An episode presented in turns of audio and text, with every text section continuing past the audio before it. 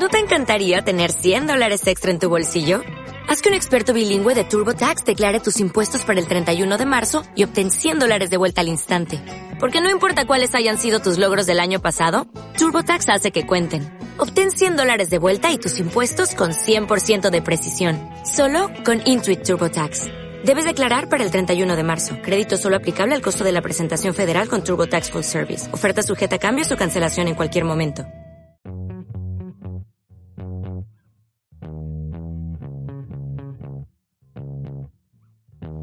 Se suele pensar que a una cierta edad las mujeres ya no valen, edad relacionada con la menopausia.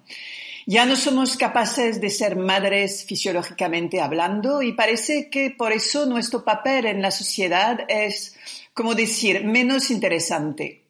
Grave error que perdura en mente ignorantes o prefiero pensar mal informadas.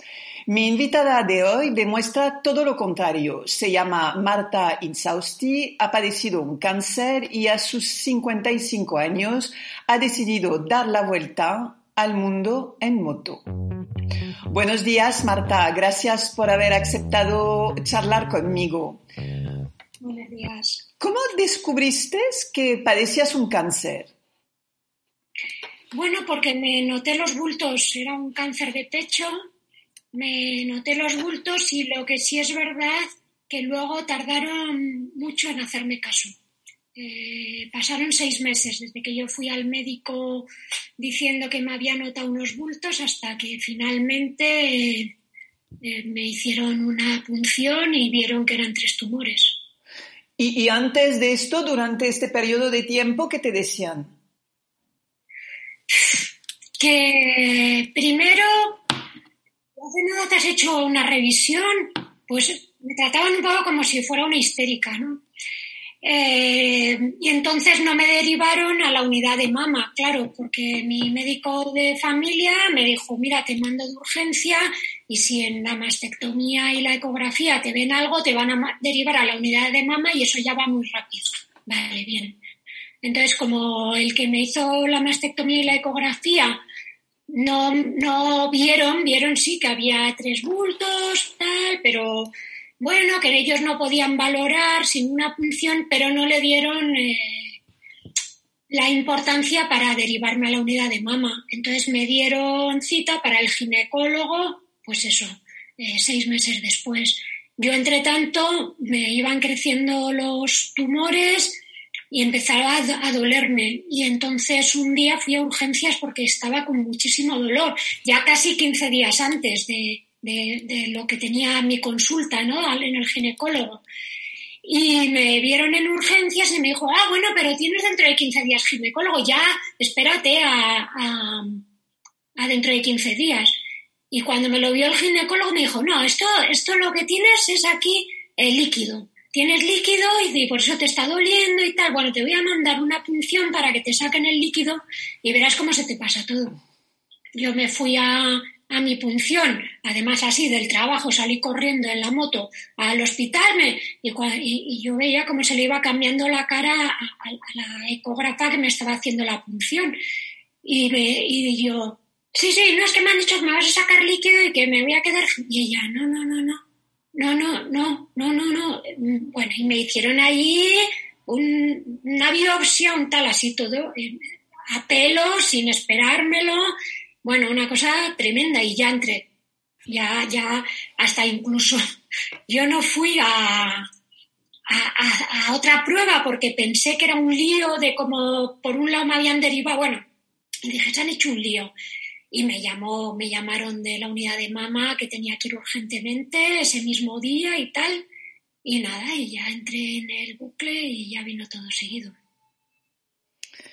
Y durante estos seis meses, antes de saber que padecías un cáncer, ¿el miedo se empoderó de ti o tú eh, eh, decías, bueno, si los médicos me dicen que, que, no pasa nada, pues no pasa nada, les voy a, me voy a fiar de ellos?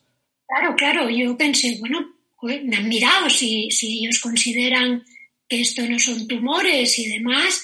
Hombre, ah, yo estaba con la mosca detrás de la oreja, porque una se conoce. Entonces, tú sabes que esos no son los bultos normales que te salen cuando, antes de, a mí por lo menos antes de la regla, que se me inflamaba mucho el pecho y tal, ¿no?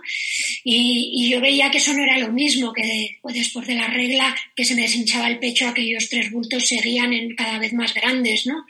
Pero bueno, dices, pues no sé si, si ellos, y luego ya, sobre todo cuando fui a urgencias y otra vez me hicieron ahí una ecografía y me dijo, bueno, como tienes ya ahora dentro de 15 días, vas dentro de 15 días. Y luego me vuelve a hacer otra ecografía y me dice, no, esto lo que tienes es líquido.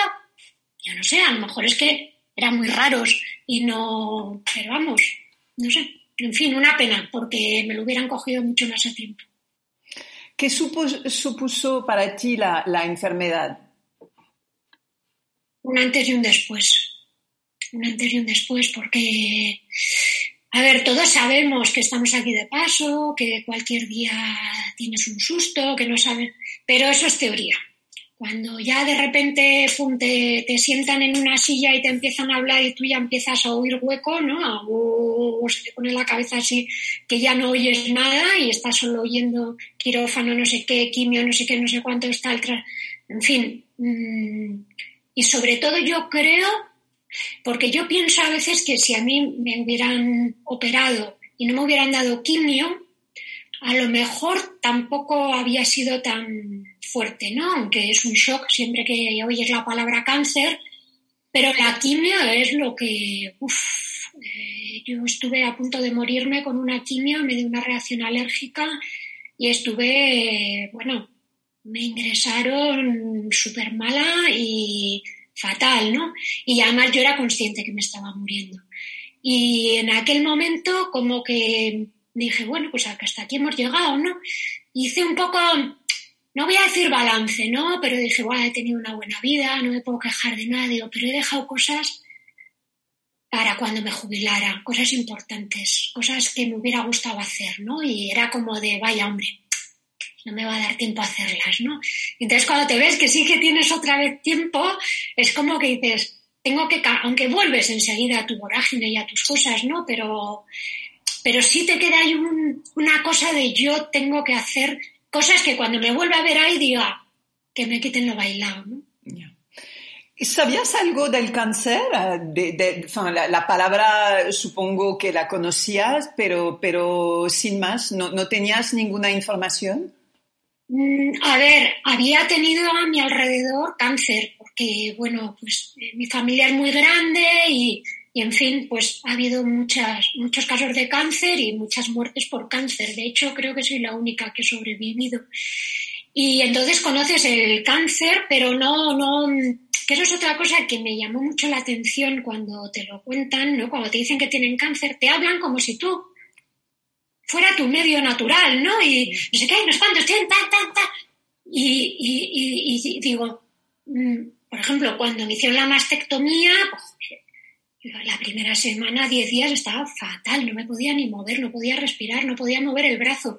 Y nadie me vino a decirme, no te preocupes, que eso se pasa. yo digo, esto no se pasará, nunca has pasado por ahí, ¿no? Y entonces te falta ese que entiendan que tú estás en un proceso completamente nuevo, que no lo has vivido y que no tienes ni idea, ¿no? Y ahí eh, yo he hecho mucho en falta un poco de diálogo con los médicos, ¿no? Yo, por ejemplo, les preguntaba mucho, necesitaba saber tiempos, pero esto, ¿cuánto tiempo me va a llevar este proceso? Y ellos no me querían decir, ¿no? Ellos me lo alargaron y ya un día me enfadé mucho porque yo tengo, tengo tenía empresas, ¿no? Y yo necesitaba planificar mis cosas. Y ya me dijo la oncóloga, dice, es que ¿sabes qué pasa? Que la gente no quiere saberlo. Porque si tú le dices ahora a una persona que esto va a ser mínimo siete meses, se hunden. Entonces es mejor ir dándoles así, bueno, ahora otro poquito, otra quimio, otra, írselo dosificando. Y yo le dije, bueno, pero es que si yo quiero saber, pues deberíais de yo soy de otra forma, ¿no? Entonces, bueno, echas ahí un poco en falta, de repente te ves como un número, ¿no? Que aquí, acá, venga, aquí, tal, tal, y dejar de ser persona, ¿no? Y dices, pero a ver, si es que yo ayer tenía una vida, decidía qué hacía con mi vida, si sí, si no, y aquí nadie me pregunta nada, ¿no? Y, y eres como un mueble que, en fin, para mí fue muy, una experiencia muy dura. Lo acabaste de decir, trabajabas. y eh, tuviste que cerrar tus empresas porque todo esto vino durante la crisis y, y, entonces, bueno, pues parece que cuando algo malo llega en la vida, vienen todos sus compañeros de, de, de juerga. Todos juntos, ¿no? Para ponerte a prueba. Con lo cual tú durante los tratamientos dejaste de trabajar por completo. No, eh, dejé de trabajar, pero no podía dejar de trabajar, ¿no? Son tus empresas, entonces, bueno, eh, cuando ya me recuperé de la operación y empecé las quimios, pues iba dos o tres días por la mañana un rato a firmar las cosas urgentes y a las cosas más, pero claro, no, no, no estaba allí encima en la crisis, que era todo el día una lucha fuerte, ¿no? Iba más al urgente, firmar cosas que tal, que me contaran cuatro cosas, pero no me contaban todo, ¿no? Porque, porque primero no me querían meter más presión y segundo, pues que tampoco yo iba a poder hacer nada. Entonces no te puedes desvincular cuando tienes empresas, pero al mismo tiempo también a ti te importa un poco menos, no sé cómo decirte, estás preocupada y quieres tirar, pero al mismo tiempo estás tan mal y tan preocupada que, dices, mira, que, le den a las empresas, ¿no? En ese momento.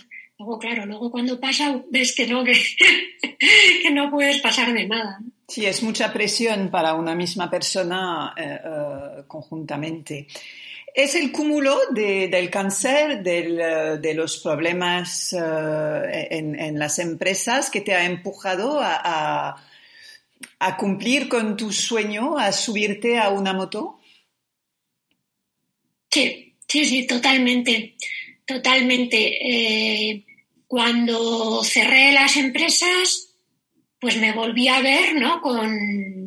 Con un papel en blanco otra vez, pues como cuando me dijeron que tenía cáncer, ¿no? Otra vez con, pues que se te, se te hunde el suelo, ¿no? Nuevamente y todo esto en muy poco tiempo.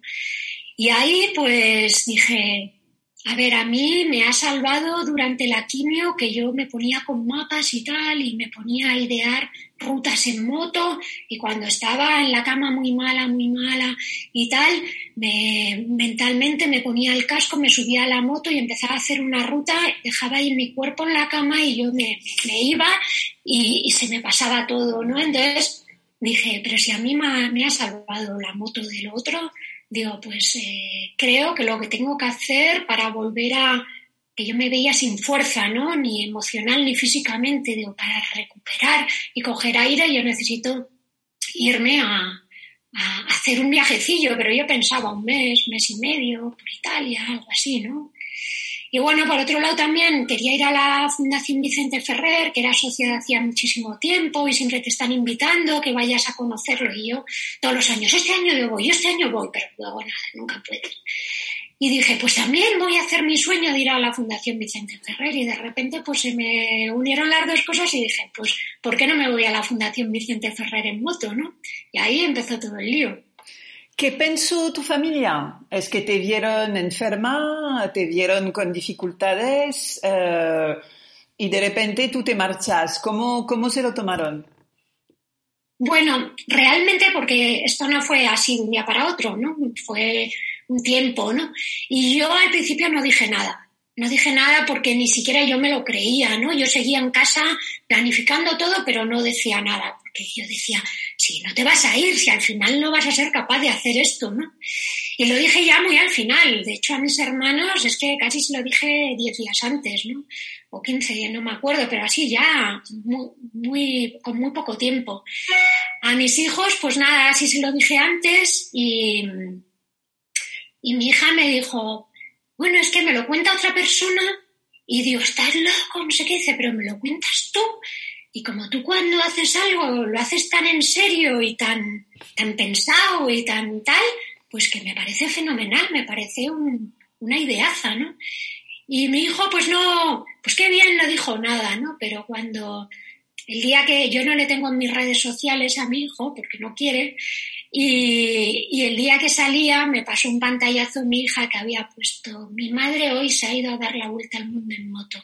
Acaba de subir el listón de todas las madres del mundo, ¿no? Entonces, bueno, él estaba ahí y está muy orgullosos, ¿no? Y mis hermanos, pues nada, un poco alucinados, ¿no? Pero, no sé, tampoco creo que tampoco le sorprende mucho de mí, no sé por qué, nunca había hecho nada así, ¿eh? pero bueno, siempre he sido muy echada para adelante y cuando además algo digo que lo voy a hacer, ya no se me pone nada por delante.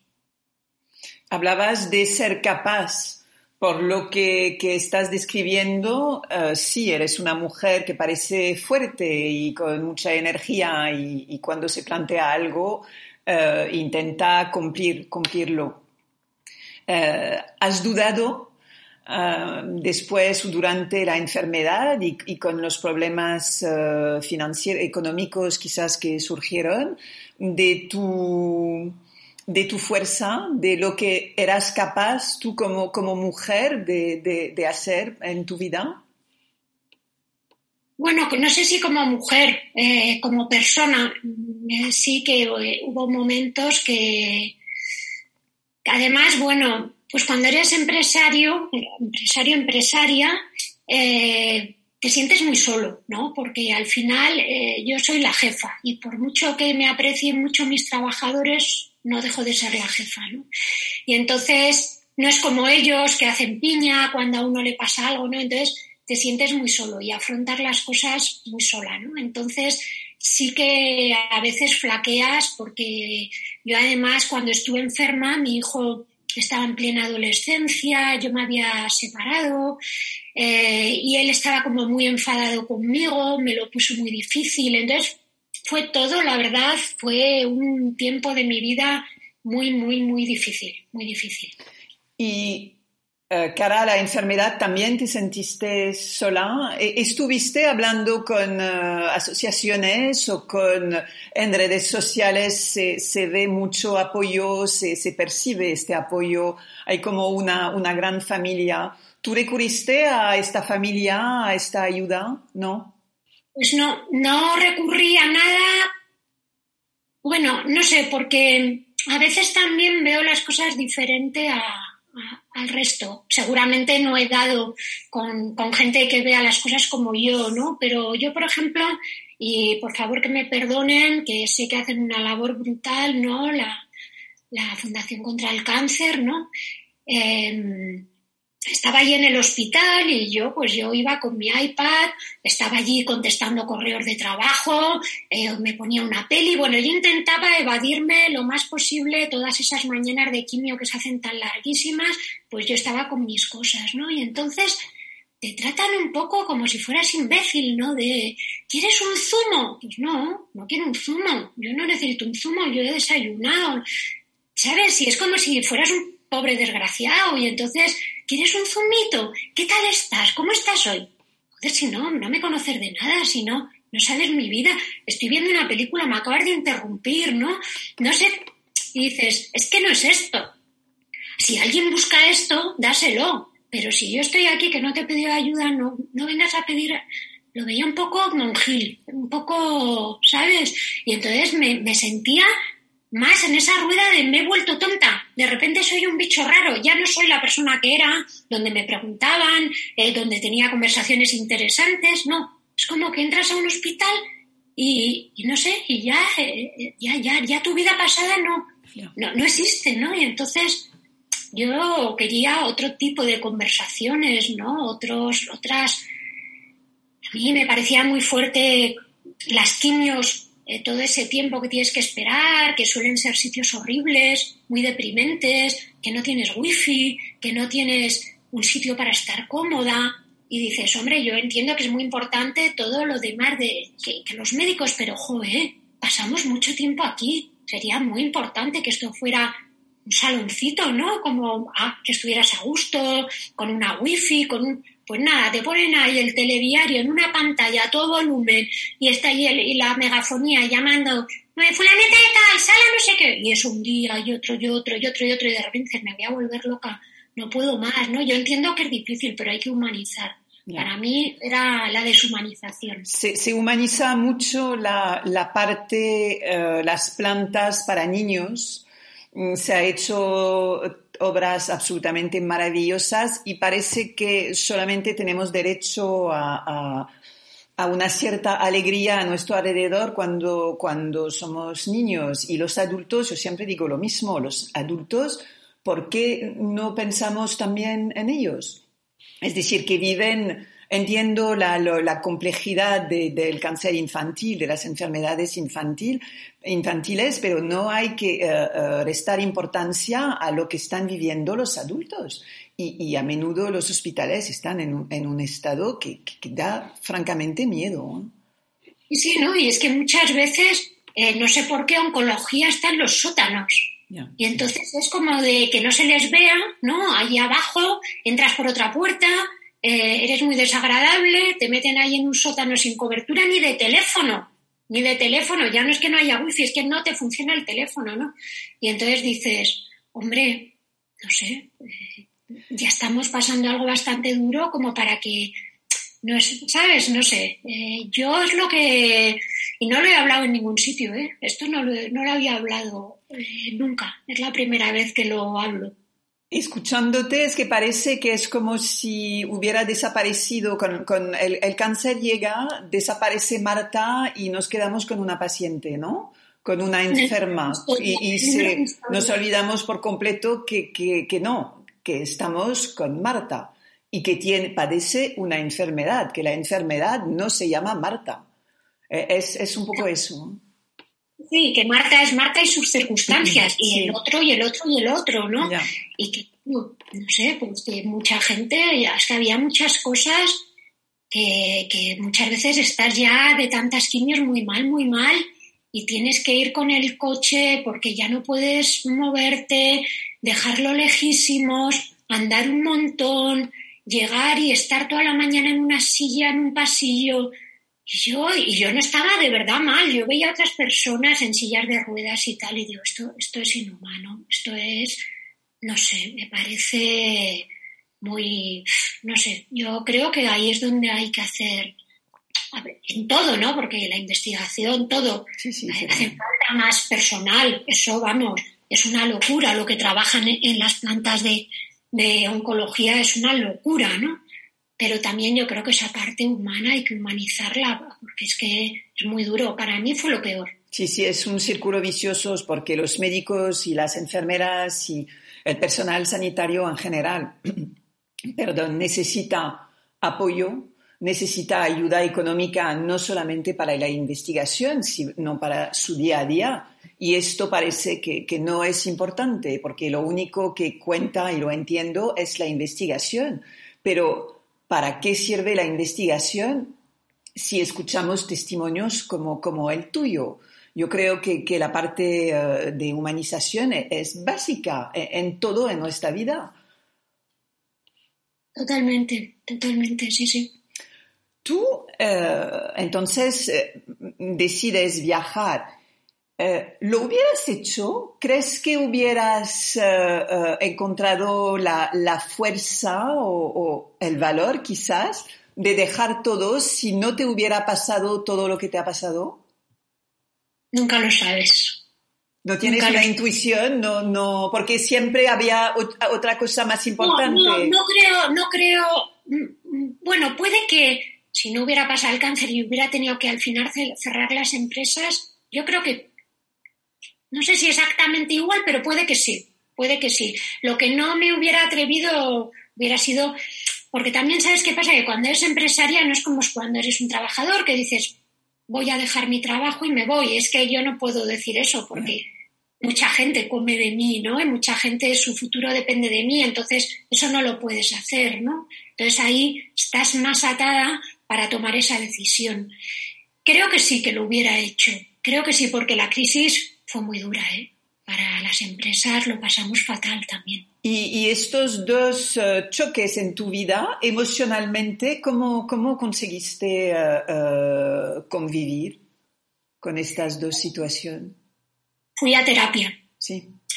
Hubo un momento que se me cayó el mundo encima.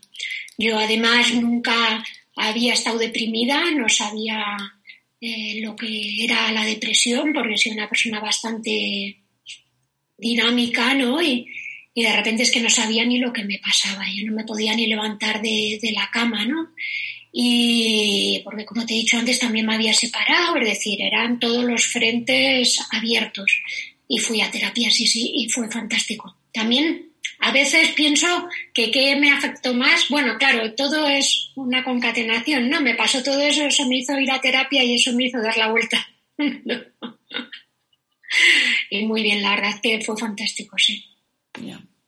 Hace un par de años entrevisté a Cristina Espinola para Enjoy la vida en Rosa, nuestra otra revista. Ella viajó sola también, pero en bicicleta alrededor del, mundo. Y según los países atravesados, no se sintió totalmente segura. ¿A ti, eh, tú tuviste esta sensación? ¿Cómo, cómo llevaste el hecho de viajar sola? Yo no he tenido sensación de estar en peligro en ningún momento.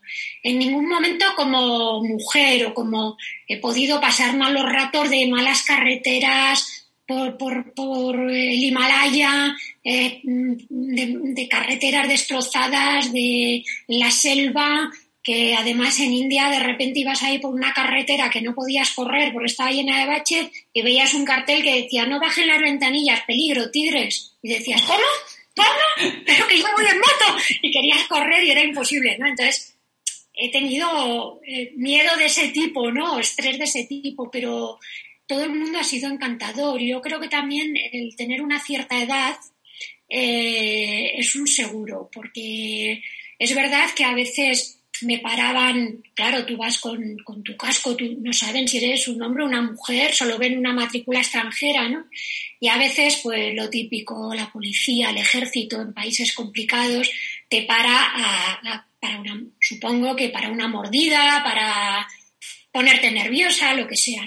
Cuando me quitaba el casco y veían una señora con el pelo blanco, se quedaban y no sabían qué decirme y entonces llamaban siempre al al superior, ¿no? Como, eh, porque acabamos de liar parda, ¿no? Y entonces yo me decía, ¿qué hace aquí?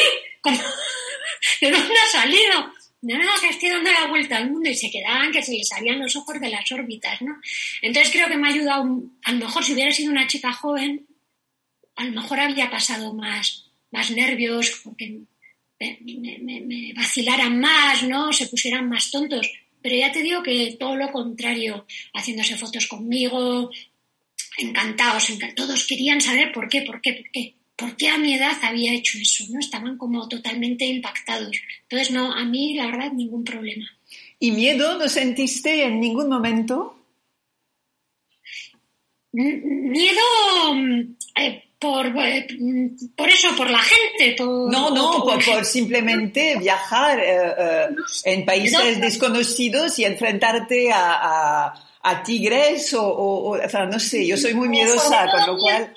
Miedo a malas carreteras, porque llevaba, vamos, mucho equipaje, era muy poco, pero muy cargada la moto y entonces cuando la moto va muy cargada es mucho más difícil cuando una carretera es mala. Eh, manejarla, ¿no? Si vas por cap. Entonces, eh, sí que en India, por ahí, por las estribaciones del Himalaya, yendo hasta a, Birmania, ahí lloré, lloré, me caí varias veces, eh, lloré, em, estuve por, por, tirarme al suelo a patalear y decir, como una niña pequeña, que me saquen de aquí. Pero bueno, decías, no, Marta, no, no, que aquí no hay vuelta atrás, que estás aquí en mitad de las montañas y tienes que salir de aquí bueno, pues siempre aparecía alguien que me ayudaba a levantar la moto, me subía. Y que es verdad que cuando luego salir de ahí, que lo has pasado, fatal, ¿eh? Pero ahí sí que de verdad que lo pasé, temblaba, lloraba. Y cuando sales, dices, ¡buah! Lo he conseguido, puedes hacer lo que te dé la gana, tienes que tener más confianza porque tú puedes, porque tal, ¿no? Entonces esas cosas te dan mucho subidón, ¿no? Y te dan mucha confianza también luego para afrontar otros momentos iguales. Dices, pude, y sabes que puedes, venga, tira. Y, ya lo afrontaba mucho más de acelera, venga, dale, tal, sin miedo, que el miedo no te vale para nada, que con el miedo te caes, tal. Y efectivamente, te quitas el miedo y no te caes y disfrutas y en fin, es. Sí, e, es un maravilloso regalo que te has hecho a ti misma porque te, has debido volver con, con, con una sensación de, de, poder, entre comillas, y de, y de, y de saber que cuando queremos algo de verdad eh, somos capaces, pero nuestro, nuestra mente no, nos hace ver siempre el lado negativo y, no valoramos bastante nuestras capacidades. Exactamente, y el entorno, ¿no? El entorno siempre te está metiendo miedo. Desde que naces, todos los cuentos son de miedo. Todo es la bruja, el lobo. fuera te van a comer, ¿no? No salgas del redil. Entonces cargas con todo ese peso. Entonces, cuando sales y no está el lobo, eh, dices, efectivamente era un cuento, ¿no? Tengo que cambiar mi cabeza. Y ahí fuera lo único que hay es una maravilla. Ya, ya. Que, ¿Cuánta razón tienes en, decir esto, lo del lobo? Tienes toda la razón. ¿Tenías que tomar medicación? Eh, entonces, ¿cómo, ¿cómo llevaste el tema eh, revisión o, tratamiento? cómo, ha pasado esto? hablé con mi oncóloga, le dije que me iba a ir un año a dar la vuelta al mundo y me dijo, wow, qué envidia. Dice, bueno, pues mira, vamos a hacer una cosa. Eh, te voy a hacer un tag de todo el cuerpo y una revisión profunda para que por lo menos si tienes que volver no sea por mí. Dice, que, te vayas tranquila, que hasta dentro de un año no pasa nada. Y efectivamente, me metí ahí un montón de pruebas. Nada, me fui con mi tamoxifeno, me, me dieron un montón de recetas para que me vendieran todo el que necesitaba para un año, me lo llevé y nada, efectivamente, ahí fui tomando mi tamoxifeno todos los días y nada, hasta que volví, pues no, no, no me hice revisión. Pero bueno, estaba muy bien. ¿Y efectos secundarios tienes?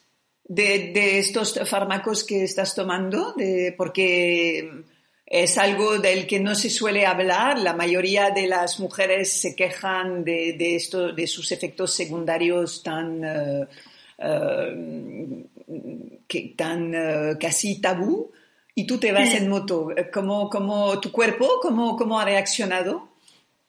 A ver, yo lo que pasa es que ya llevo muchos años tomando, de hecho este año espero que me lo quiten, llevo 10 años tomando tamoxifeno. Entonces eh, ya este año es el décimo año y espero que me lo quiten. Ya no sé lo que es efecto secundario y lo que es vejez, porque claro, en 10 años ya no sabes si te duele todo por el tamoxifeno o es porque cuando me lo quiten me va a seguir doliendo todo porque he cumplido 10 años más, ¿no? Pero sí que es verdad que al principio de tomar el tamoxifeno te notas muy mala circulación, es más hinchada, retienes líquidos. Em, yo, por ejemplo, tenía unos picores de vagina terribles que además conseguí que me derivaran al, al, dermatólogo, porque yo no. Y me dice el dermatólogo, eres la primera persona que me viene con esto. Y digo, no puede ser. Digo, creo que es un efecto secundario bastante normal. Y me dijo, pues debe de ser que no lo quieren decir. Dice, pero aquí no me ha venido nadie con esto. Y yo le dije, pues yo te, ruego que me des algo, digo, porque si no yo me tiro por una ventana. Y el pobre chaval se lo tomó súper en serio, siempre me decía, Marta, voy a un congreso, lo voy a exponer, a ver mis compañeros que creen que se puede hacer y tal. Y se lo tomó muy, muy en serio, ¿no?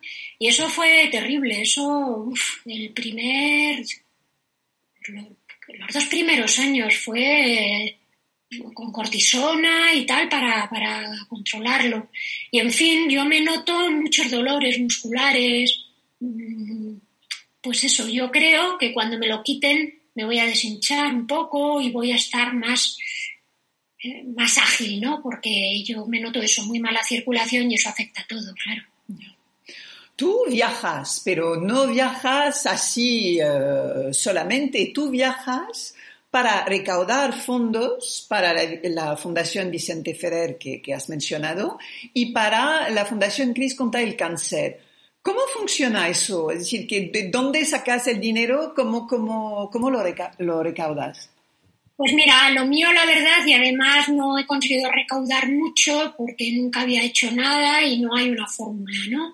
Yo en mi caso simplemente pues a la gente que me seguía y tal pues le pedía que aportara, ¿no? A través de mi página web que todavía lo tengo eh, funcionando eh, pues había un link o a uno o a otro proyecto y hacías una donación, ¿no? Entonces era un poco de, venga, ayudarme, echarme gasolina, hacer una donación y tal y cual para que yo te siga con fuerza y tal, ¿no? Y bueno, pues de esa forma. Creo que tiene yo tengo pensada si alguna cosa, si vuelvo de, de como comprar dorsales y que la gente haga etapas conmigo y entonces pues ese dinero del dorsal vaya a una u otra fundación, ¿no? Pero es verdad que no es nada fácil, ¿eh? No es nada, nada, nada. Yo pensé que era más fácil porque yo soy muy de, de, apoyar fundaciones y ONGs, y, pero no, no es fácil. Y entonces pues me, me ha costado. Pero bueno, si sigo el viaje, espero hacerlo mejor. Mira, cada granito de arena eh, eh, es importante. No, yo, Muchas veces pienso, digo, a lo mejor no he conseguido económicamente todo lo que pensaba, digo, pero toda la difusión, en todas las entrevistas y dar a conocer esas organizaciones, pues oye, creo que es bueno. Entonces, tú eh, eres socia de la Fundación Vicente Ferrer en India, pero al final no sabías absolutamente nada de lo que hacían eh, verdaderamente ahí, porque hasta no ver físicamente algo. Sí, sí, sabía, porque la verdad es que la fundación tiene muy buena comunicación, ¿no? Y yo no necesitaba ir a verlo para creer, ¿no? No, no necesitaba tocar para creer, porque sabía perfectamente lo que hacían. Me hacía ilusión ver aquella maravilla, ¿no? Todo eso que me contaban, digo, es que si lo veo ya me derrito, ¿no? Ya es como, como también necesitaba eso como para darme energía, ¿no? De, yo, yo me, cuando empecé en la Fundación Vicente Ferrer fue a través de un programa que se llamaba De Mujer a Mujer, ¿no? Y entonces yo donaba para los Sangan, que son eh, grupos de mujeres en las aldeas que se organizan para dirigir la aldea, ¿no? Eh, les dan microcréditos, ponen las casas a su nombre, tal, y entonces las empoderan de una manera que cambia, cambia el pueblo entero, ¿no?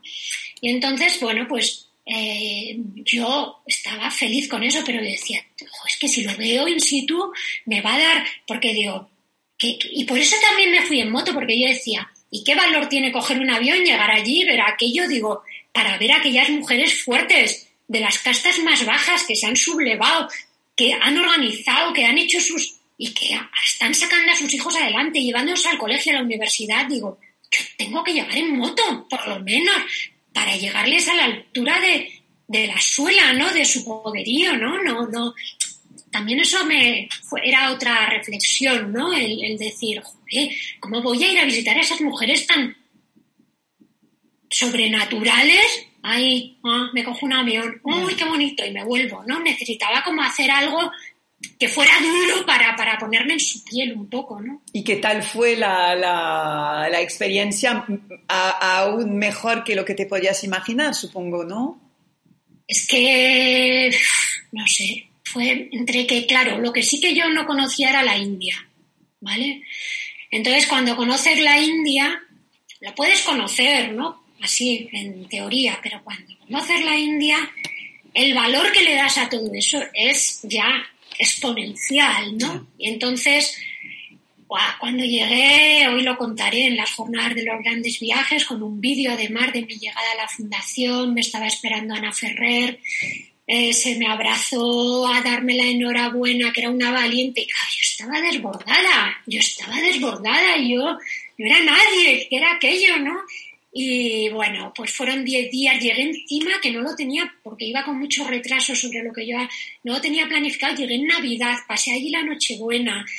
En fin, fue como una tarta toda, toda perfecta, ¿no? Y fue muy emocionante todo el día, todos los días estaba con un nudo en la garganta con todos los proyectos que visité y con, con todo lo que hace la fundación. Es que es lo que ves ahí es cuando quieres puedes. Y generalmente puedes cuando, cuando no tienes. Es decir, que, parece que tenemos todo, con lo cual pues todo es fácil y, eh, y, ves que hay muchos países que no tienen nada y que son muchísimo más avanzados que nosotros, porque también tienen la parte eh, eh, humana que es muchísimo más desarrollada. Totalmente. Lo de la fundación esa sonrisa que tiene la fundación, su ámbito de influencia ya son millones de personas, no es, eh, ya llevan 50 años allí, lo que han hecho ha sido una mancha de aceite que es impresionante, ¿no? Y es que todo el mundo tiene una sonrisa de oreja a oreja, todo el mundo y dices, madre mía, si yo hiciera algo en la vida que le pusiera esa sonrisa a la gente, es que no sé, ¿no? Mm. Es, brutal en esas situaciones tan duras, en esa vida tan, tan compleja. Fíjate ahora con el COVID lo que están pasando, ¿no?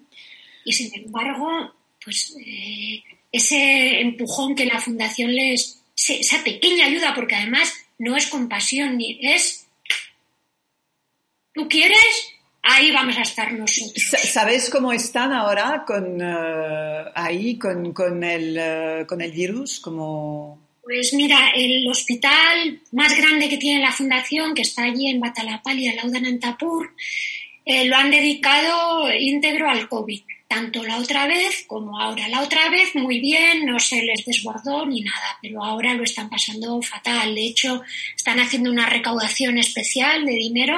Ya ha ido un avión junto con OpenArt eh, con oxígeno y EPIs y, sistemas de respiración, pero tiene el hospital lleno eh, y la calle llena de gente esperando a que han puesto camas por fuera con los soportales de fuera para por lo menos ponerle una mascarilla de oxígeno a la gente, pero así todo sigue estando lleno de gente que no pueden atender, están agotados porque son tienen pocos medios, pocos médicos, pocas enfermeras y está siendo, aparte que ellos, conociéndoles lo humanos que son, lo tienen que estar pasando fatal. No has acabado tu periplo por culpa de la pandemia. ¿Tuviste miedo al pánico que se apoderó del planeta estando lejos de casa? Pues mira, más que miedo, porque ya a mí, yo hablaba con Madrid y me decían, pero lo y yo decía, que aquí no, que aquí no, que yo estoy muy lejos, que aquí no, ¿no? Entonces cuando fue de, golpe y porrazo, porque ahí en Chile fue de golpe y porrazo, yo de repente, ¿no? Y, y por un lado me resistía a volver, era como de, que no, que no, que yo estoy dando la vuelta al mundo, que yo no me puedo volver, como de una frustración total. Y en un principio pensé, me busco una casa y me quedo aquí porque esto va a ser un mes, una cosa así. Y, y luego me vino, Marta, como tus hijos se pongan enfermos y tú no puedas estar a su lado, no te lo vas a perdonar en la vida, ¿no? Y, ahí ya, ¡pum!, dije, tengo que volver inmediatamente a España, ¿no? Miedo no tenía, allí no había muchos casos, ¿no? Y no tenías la sensación, lo que fuese el agobio de llamar al consulado, sal corriendo, eh, cógete un vuelo directo, se van a cancelar todos los vuelos, si no coges un vuelo ya no te podemos garantizar que salgas del país, esto de, pero si nos hemos vuelto locos, ¿no? Y, ya te digo que estaba en Valparaíso, en grupos de moteros, dije, ¿alguien se puede quedar con mi moto? Y una motera me dijo, sí, en mi casa.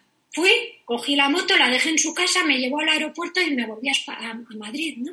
Y entonces fue de estar, que llevaba seis meses en la carretera sola, a estar sentada en mi casa. Tenía por las noches me despertaba gritando. Creía que había tenido un accidente o algo así, porque no, me despertaba en mi habitación. Ya, ¿qué ha pasado? ¿Qué ha pasado? ¿Qué ha pasado? ¿Qué te han aportado estos meses lejos de España? ¿Qué has aprendido sobre, sobre ti misma? Pues muchas cosas. Ahí pasas el día tú contigo misma, para lo bueno y para lo malo. Y dices, ala, aguántate, venga, aguántate tú solita, tú, tú contigo misma, venga, ala, dale, ¿no? Entonces, pues aprendes eh, a, enfrentarte a ti, ¿no? Y a, darte cuenta de, de, tus maniobras mentales, ¿no? De, no, no, aquí no hay atajo, aquí no puedes decirle a no sé quién, no, no aquí lo tienes que resolver tú, ¿no? Y, y entonces es, es una terapia intensiva porque te descubres mil tics que tienes, mil historias que en el mogollón quedan diluidas y ahí se manifiestan así, ¿no? Por otro lado, también cuando las cosas me salían bien y conseguía, tampoco porque yo soy muy de cuando las cosas me salen bien, es el equipo, ¿no? Es eh, todo lo que me rodea, la suerte que tengo, no me, no digo he sido yo, ¿no? Entonces ahí decía, he sido yo, he sido yo sola, lo he conseguido, échate las flores, venga, échate las flores, joder, que nunca te las echas. Te mereces echarte flores, ¿no? Entonces, para lo malo y para lo bueno es todo muy intenso, muy, muy, muy intenso. Y es muy... te cambia la vida, ¿eh? Te cambia, mm, totalmente. ¿Qué crees que debemos mejorar en nuestra sociedad en relación eh, con el cáncer, con la empatía, con la mirada eh, que tenemos sobre culturas diferentes? Tú que has visto eh, diferentes países de un extremo del mundo al otro. Pues que tenemos muchísimos prejuicios de todo. ¿no? Nos, nos bombardean con determinados mensajes y es muy difícil no, no caer ahí, ¿no? Es muy, muy difícil.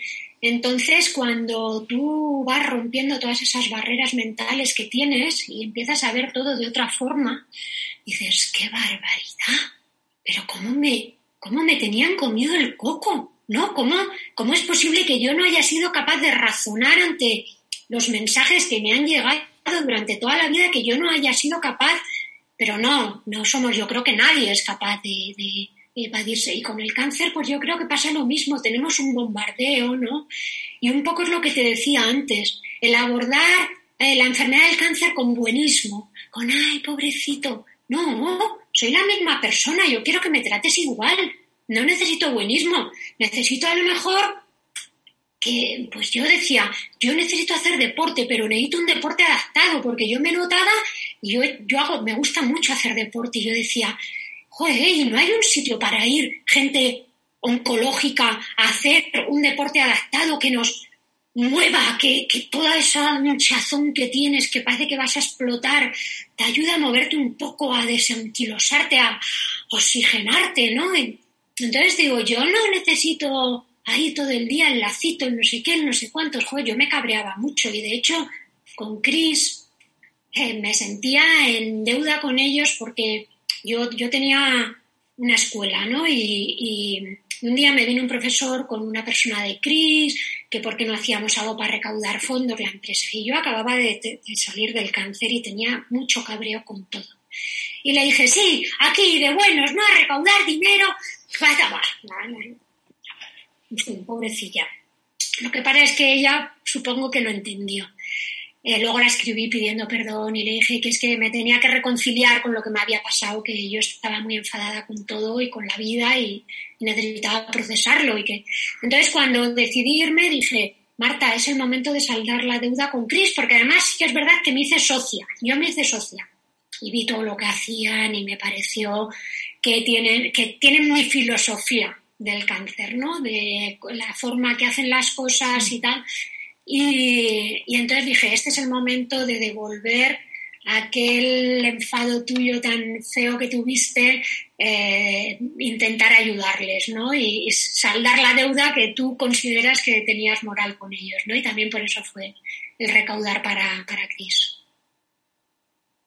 Pues muy bien, muchísimas gracias, Marta. Ha sido un placer, muy interesante escucharte y, creo que puedes dar alas a, muchas más personas, hombres como mujeres, porque creo que los hombres eh, tienen exactamente las mismas problemáticas que, nosotras a la hora de, vivir el día a día y, pensamos que todo es muy complicado, que todo es imposible o muchas cosas lo son, cuando depende únicamente de, nosotros. Totalmente, sí, sí, que bueno, en fin, lo que pasa es que muchas veces es eso, ¿no? Hasta que no te da la vida una bofetada grande, no, no eres capaz de sentarte. Vivimos unas vidas también muy rápidas, ¿no? Y yo, otra cosa del viaje ha sido eso, ¿no? Eh, me siento muy en paz, muy en paz, tengo muchísima paz. Soy capaz de tomarme todo escuchar más a la gente, de, de una vida más slow, ¿no? No sé si lo conseguiré mantener o no, pero sí, eh, disfruto mucho más de cualquier cosa. No me ha costado mucho el confinamiento porque me considero una privilegiada, con una buena casa, con comodidades, con libros, con internet, en fin, con gente que me quiere. Eh, lo tengo todo en la vida, ¿no? y bueno, pues eso me lo ha enseñado también el viaje. Muchas gracias. Nada, un auténtico placer. Un beso.